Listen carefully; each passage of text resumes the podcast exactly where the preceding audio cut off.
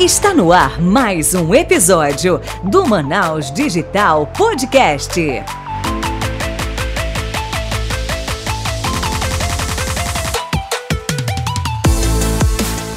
Fala Manaus Digital, Léo David aqui. Hoje, 12 episódio do melhor podcast do norte do Brasil aqui. Falamos de empreendedorismo, inovação, startups. E hoje quem está comigo aqui para tocar esse barco é ela, Michele Guimarães. Fala aí, Michele. Fala, Manaus Digital! Sejam muito bem-vindos ao primeiro, maior, melhor e mais premiado podcast de empreendedorismo da região norte.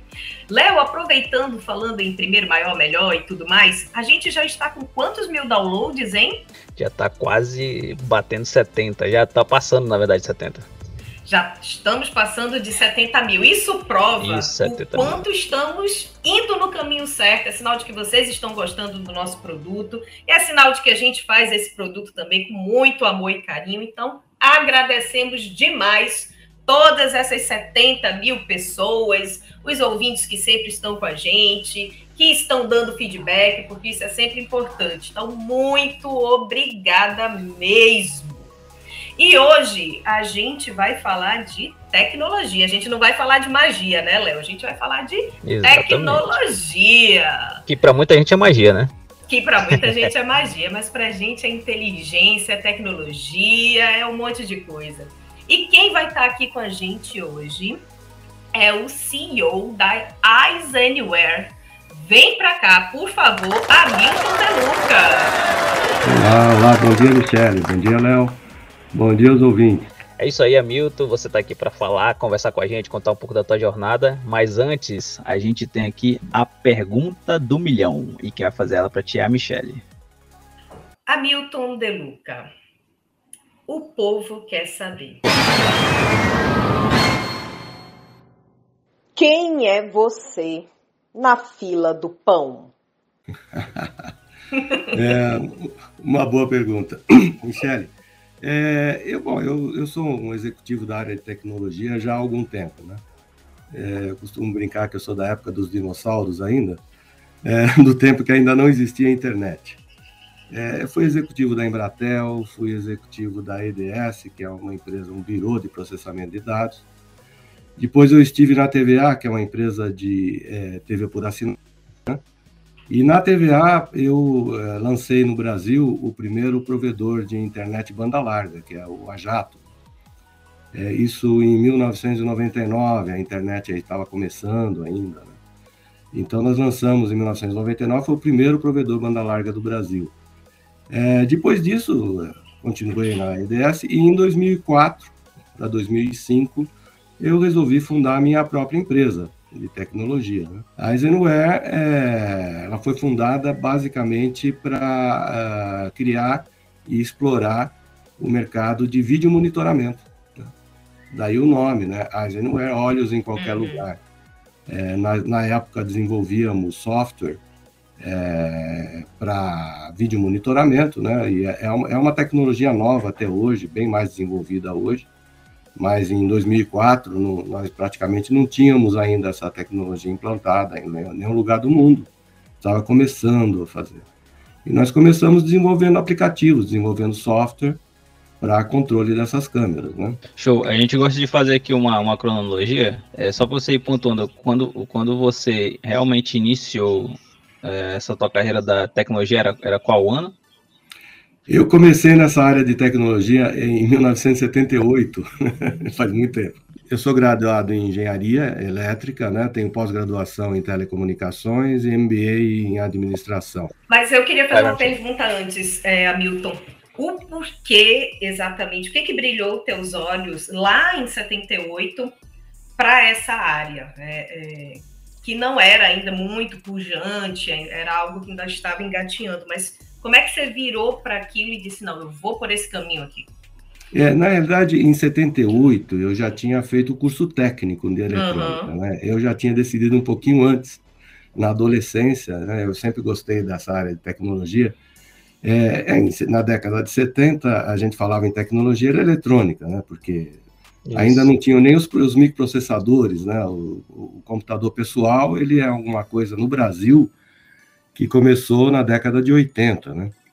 Em 1978, quando eu comecei nessa área de, de, era telecomunicações basicamente, né? No Brasil, o que nós tínhamos de comunicação era o telex, fax e telefonia. Né? No, no, final da, no começo da década de 80, é que o Brasil começou a ter o serviço de comunicação de dados, que na época era só serviço de comunicação de dados ponto a ponto. Quer dizer, os primeiros clientes que usavam isso eram os bancos, inclusive, né?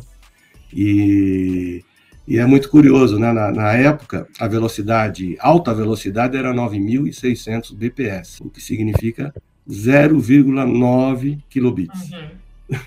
Isso era alta velocidade. hoje não bate um hoje não serve para nada. É, hoje não serve para nada. 9.600 bps na época era tanta velocidade que a gente tinha um equipamento que dividia isso em quatro, porque era muito. Na época a gente Caramba. transitava basicamente texto, né? Sim. Então, é, então a década de, de 80 foi o início, né, de, de, desse tipo de serviço no Brasil. Eu estava na Embratel na época. A Embratel tinha um monopólio disso, né? A Telebrás era monopólio ainda. Nós estávamos na época de reserva de mercado. É, então, é, comecei esse serviço desde o começo. Né? Depois de 1908, é, né, depois do, do, serviço de comunicação de dados, tivemos o serviço de rede de pacotes, que na época era só a Rempac, que era só da Embratel também, né? E aí já começou a evoluir um pouquinho mais. Foi na década, foi em 1982, 83, começaram as redes de pacotes. Isso era qual, qual cidade? Eu, eu sempre trabalhei aqui no estado de São Paulo. É, nessa década, como eu fui um dos primeiros que começou nessa área no Brasil, na Embratel, eu passei alguns anos dando treinamento no Brasil inteiro. Uhum. Então, eu praticamente direi o Brasil todo, formei a primeira geração toda de, da Embratel, chamava-se o serviço Transdata, né? Então, eu formei praticamente a primeira geração toda de Transdata da Embratel, depois a geração de rede de pacotes, e no final da década de 80, começando 90, aí já começaram os serviços de internet no Brasil, né? As BBS, o serviço de internet discado. Então, já na década de 90, nós já tínhamos alguns serviços de, de internet discado, que eram ainda de texto, né? Não tinha ícone, não tinha nada. Acessava a internet dando endereço IP. Né? Então, era ainda, ainda bem rudimentar, né? E no final da década de 90, 98, 99, é, aí começaram a ser é, banda larga e serviços que a gente chama de always on, que são aqueles que você não precisava mais discar. Você ligava o computador e já estava conectado. A gente está acostumado hoje, Sim. nos últimos 20 anos. Na época, a, a, internet, inclusive, era reconhecida como aquele toquezinho, né, do modem que discava, né? É, exatamente. O barulhinho trocava as portadoras, aqueles dois apitos para os dois lados, e aí você conectava. E depois da, de 1999, 2000 para cá, é, nós já começamos a ter o, as conexões dedicadas. Né? E aí que eu comecei com o provedor, aí eu fui para a TVA, que é um serviço de TV por assinatura, né, que foi comprado em 2007 pela Telefônica, é, mas era um serviço de TV por assinatura e a grande novidade era você levar a internet junto com o cabo de TV.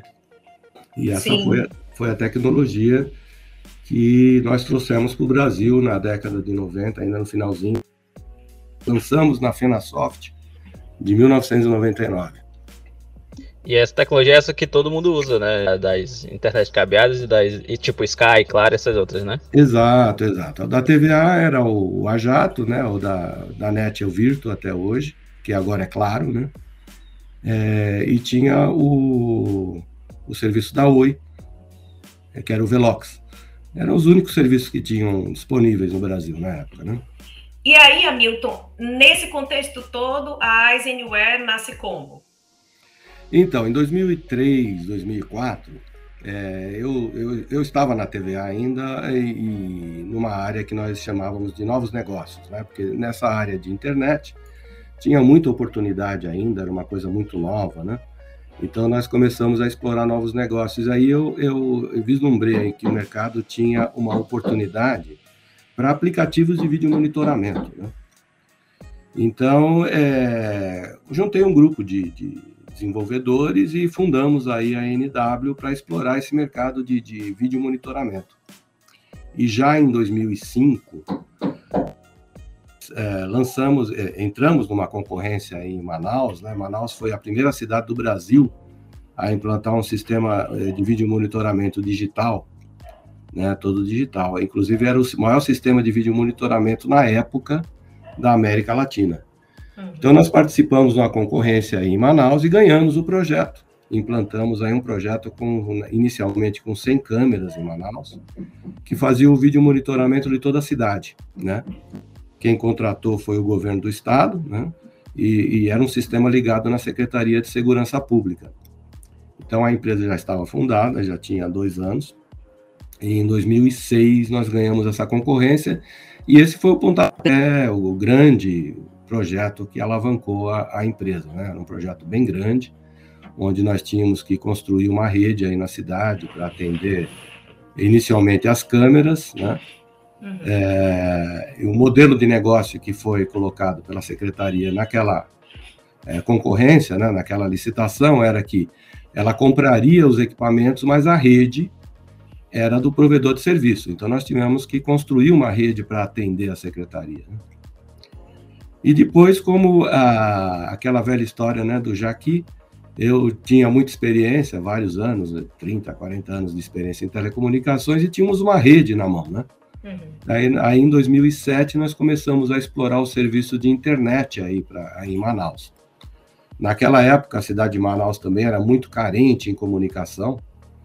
Nós tínhamos notícia, inclusive, que algumas empresas deixaram de se instalar no polo industrial aí de Manaus por conta de não ter comunicação adequada. Né? Então, nós vimos na época uma oportunidade muito interessante também de explorar o serviço de telecomunicações aí em Manaus. Buscamos uma licença na Anatel, na época era tudo mais difícil, né? Uhum. Licença na Anatel. Inicialmente, a comunicação em Manaus era exclusivamente via satélite.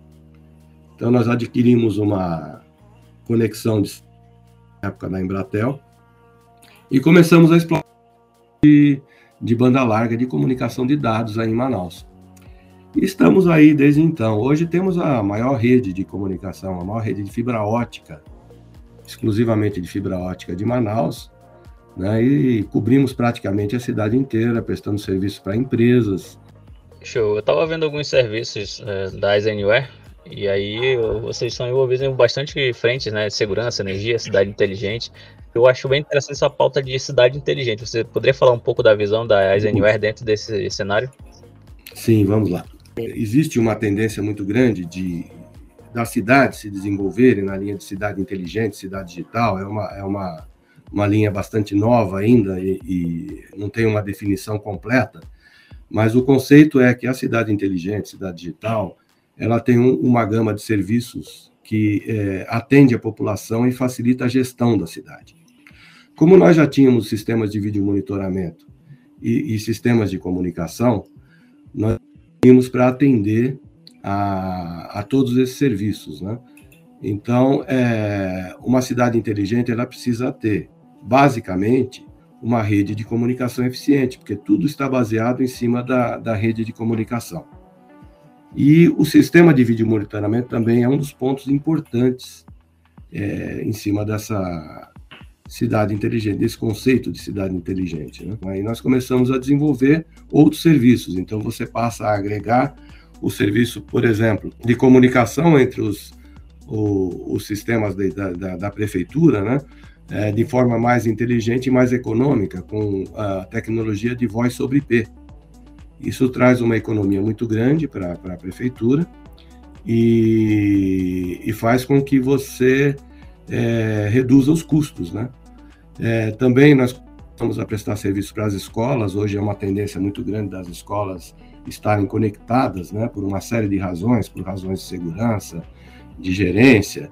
Então, nós temos também sistemas que fazem é, o monitoramento, evitando roubos e evitando até, alguma, em alguns casos, né, já tem acontecido no Brasil, de invasão das escolas para é, prática de, de, de, criminalidade, etc. Né? Então, hoje é uma tendência grande das escolas estarem conectadas também, postos de saúde, é, eles estarem conectados e, e, prestarem um serviço de melhor qualidade, evitando filas, atendimento inadequado. Né? Então, é, toda essa gama de serviços hoje é uma, um, um dos, dos, polos nossos de, de atendimento das cidades. É uma área que a gente tem investido muito. Temos vários casos aí no Brasil é, de implantação desse tipo de sistema, inclusive agora Acabamos de assinar um contrato aqui em Botucatu para implantar um sistema de, de, de, bloqueio de vídeo monitoramento, né? É, então é um sistema que vai, vai monitorar todas as entradas e saídas da, da cidade para que a gente é, registre a placa dos veículos que entram e que saem das cidades e com isso a gente consegue prevenir uma série de, de crimes e problemas, roubo de carro, é, problemas com é, gangues que entram na cidade, com carros que já são conhecidos, etc. E é um sistema que também tem é, tido bastante é, interesse da cidade. Um outro sistema também que tem tido bastante interesse é o de mobilidade urbana.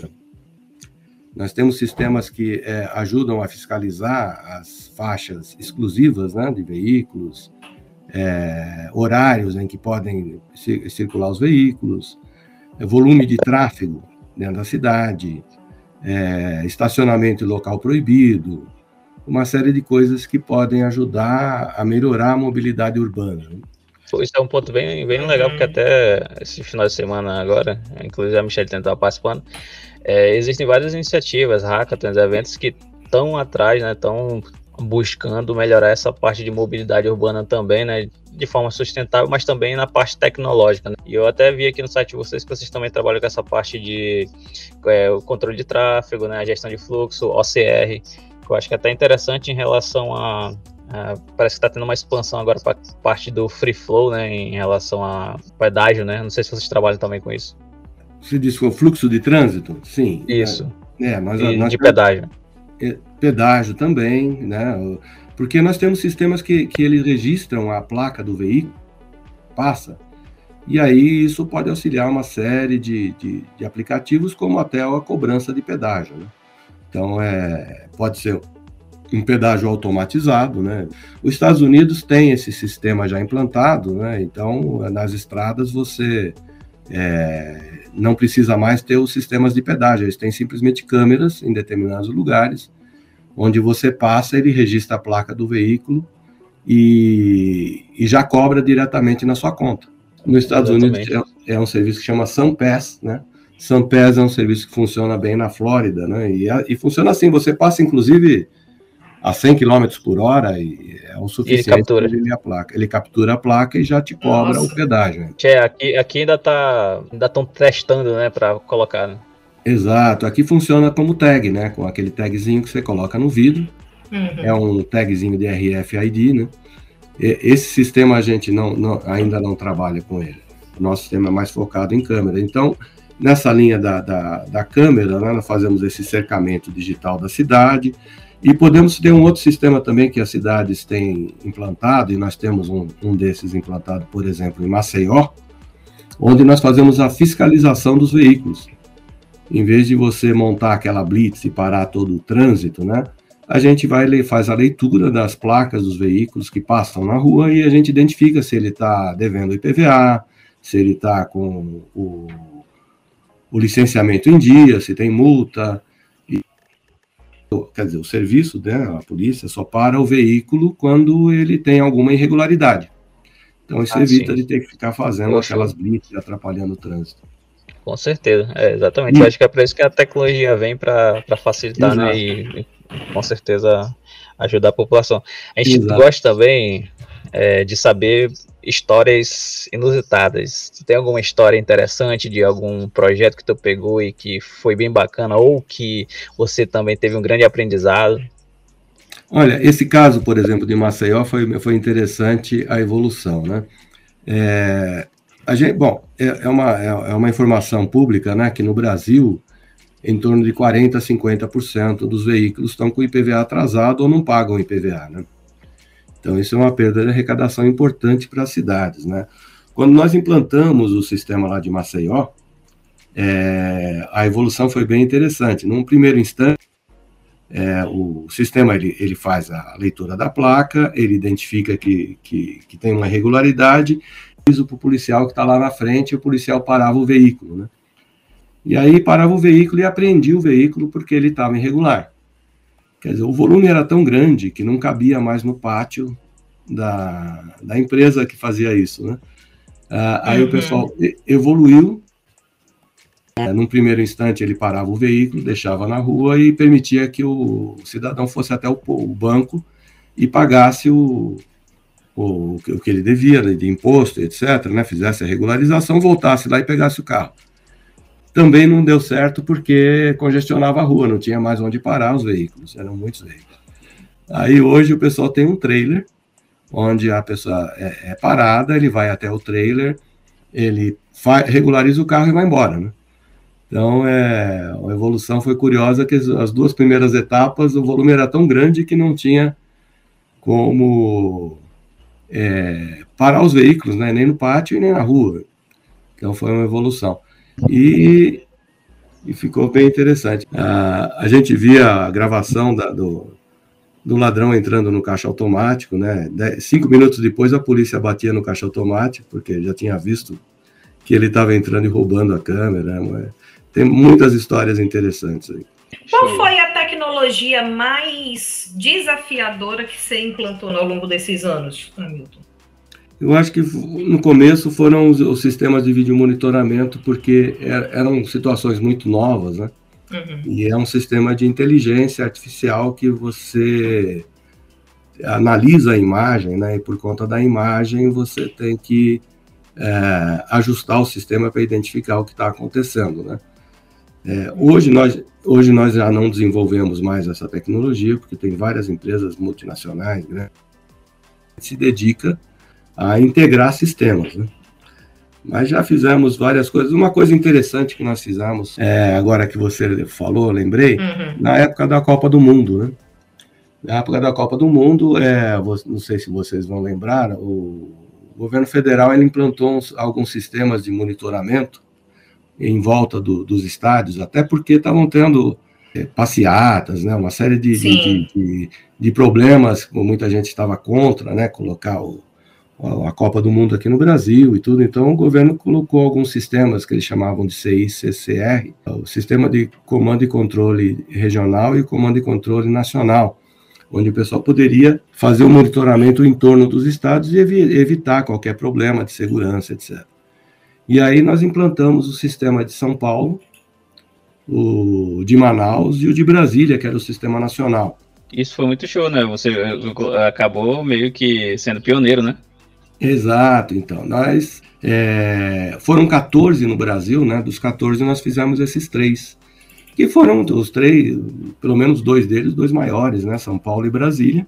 E em São Paulo, né, implantar o sistema ali na região de de Itaquera foi, foi bastante complicado. A cidade de São Paulo é uma cidade muito complexa em termos de permissão para fazer as coisas, né, na prefeitura, etc. Então era era uma dificuldade muito grande, né, porque você tinha um, um local para colocar a câmera e dependendo de onde você colocasse o poste, era uma secretaria de São Paulo que você tinha que pegar uma licença para fazer essa essa instalação. Então, é, a, se você colocasse no jardim, era uma secretaria. Se você colocasse na calçada, era outra secretaria. Se você colocasse perto de um ponto de ônibus, era uma outra secretaria. Meu Deus! A gente tinha que escolher exatamente qual era mais fácil para poder pegar as permissões e fazer a instalação. Então foi uma correria danada. Interface com quase todas as secretarias da Prefeitura de São Paulo foi bastante complexo. E Brasília, que nós tivemos um problema urbanístico lá, né? Porque nós tínhamos que ligar as câmeras na rua e não podíamos passar fiação nenhuma. Então nós tivemos que projetar um sistema que ligasse as câmeras totalmente wireless, né? com alimentação via solar sem ter conexão com a rede elétrica. Então nós tivemos que desenvolver um projeto próprio lá para atender Brasília. Então foram desafios bem interessantes e ficou tudo pronto antes da Copa. Aí em Manaus também nós fizemos toda a implantação desse sistema. É, então está funcionando até hoje em Manaus. Né? E, e Hamilton, por puro desconhecimento, é uma curiosidade que eu tenho mesmo. É, que hoje a gente fala muito né, da Lei Geral de Proteção de Dados. Alguns dos, alguns dos, teus, dos teus produtos, eles estão batendo de frente com a LGPD? Teve que ter alguma regulamentação? Olha, tivemos ajustes, né? Porque a, a, a questão das imagens é sempre uma questão de, de, de privacidade, né? Uhum. Quando nós implantamos, hoje o nosso principal cliente na parte de vídeo monitoramento são governos. Sim. Então, de certa forma, isso já está regulamentado. Tem a propriedade das imagens é, é o próprio governo, a prefeitura, né, o governo do estado, uhum. que já tem essa posse de imagens, mas ela deve ser feita com todo cuidado, né? É, para prevenir privacidade. E, em empresas também isso acontece, mas aí as empresas têm já os, toda a sua política de privacidade. Na parte de internet, é, tivemos também que fazer alguns ajustes. Hoje a gente tem é, a questão de privacidade e eventualmente a gente pode ser, a gente é questionado como provedor para fornecer alguma informação sobre acesso e a gente só faz isso via medida judicial, né, via pedido judicial. Sim. Então alguns ajustes precisaram ser feitos e todos os ajustes que que são de praxe, né, de todas as empresas com relação ao cuidado com as informações de terceiros, né? Eu acho que não foi afetado por essa lei, não, quem não teve que fazer ajustes, né? É, nós já implantamos todos os ajustes necessários, que identificamos aí é, diretamente ou através de, de, consultorias que nós contratamos e fizemos todos os ajustes. É, mas acho que a questão mais complexa é a questão de privacidade com relação a imagens, né? imagens de terceiros, que aí a gente trata projeto a projeto com o contratante, né? com o dono da, da, das imagens. E agora, vamos chegando aqui no próximo do final. A gente quer saber qual os próximos passos da Eisenware, qual é a tua visão em relação ainda esse ano, aos próximos anos, como é que está a operação de vocês?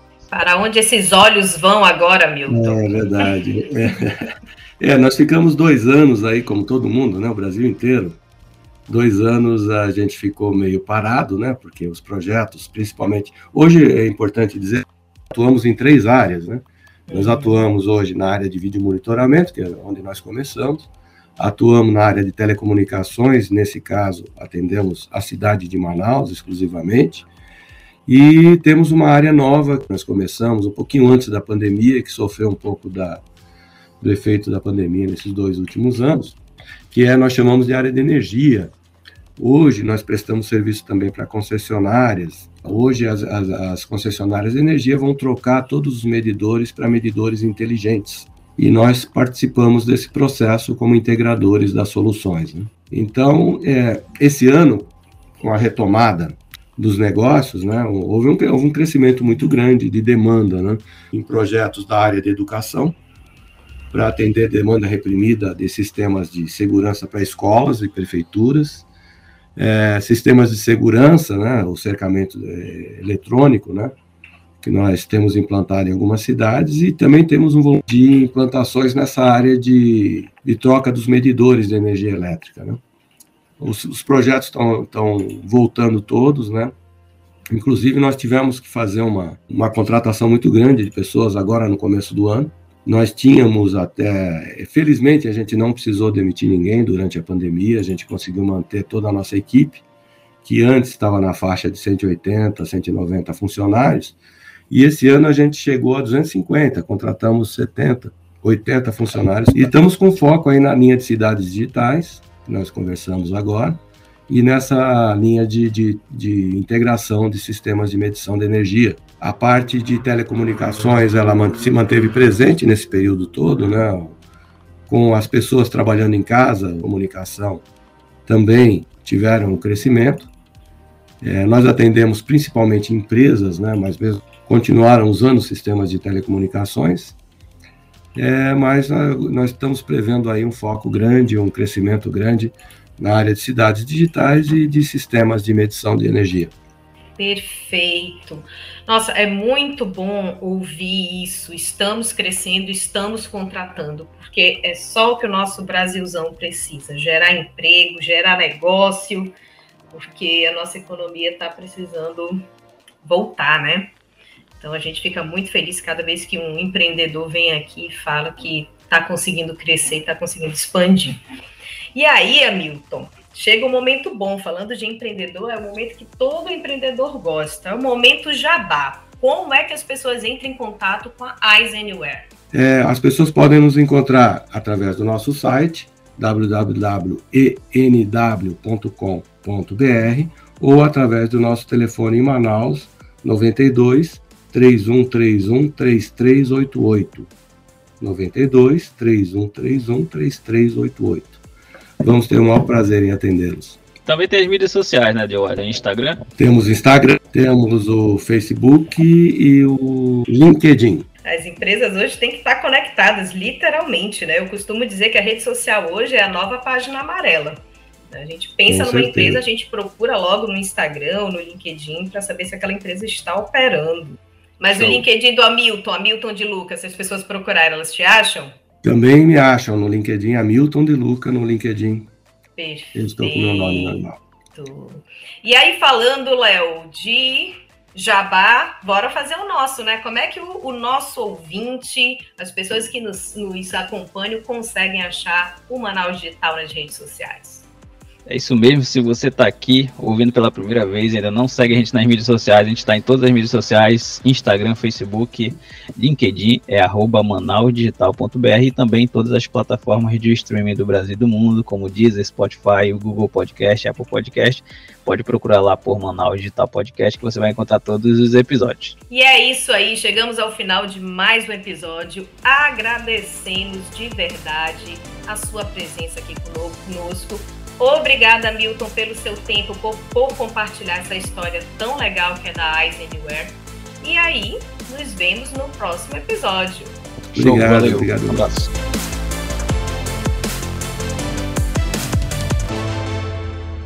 Você acabou de ouvir o Manaus Digital Podcast. Até o próximo episódio.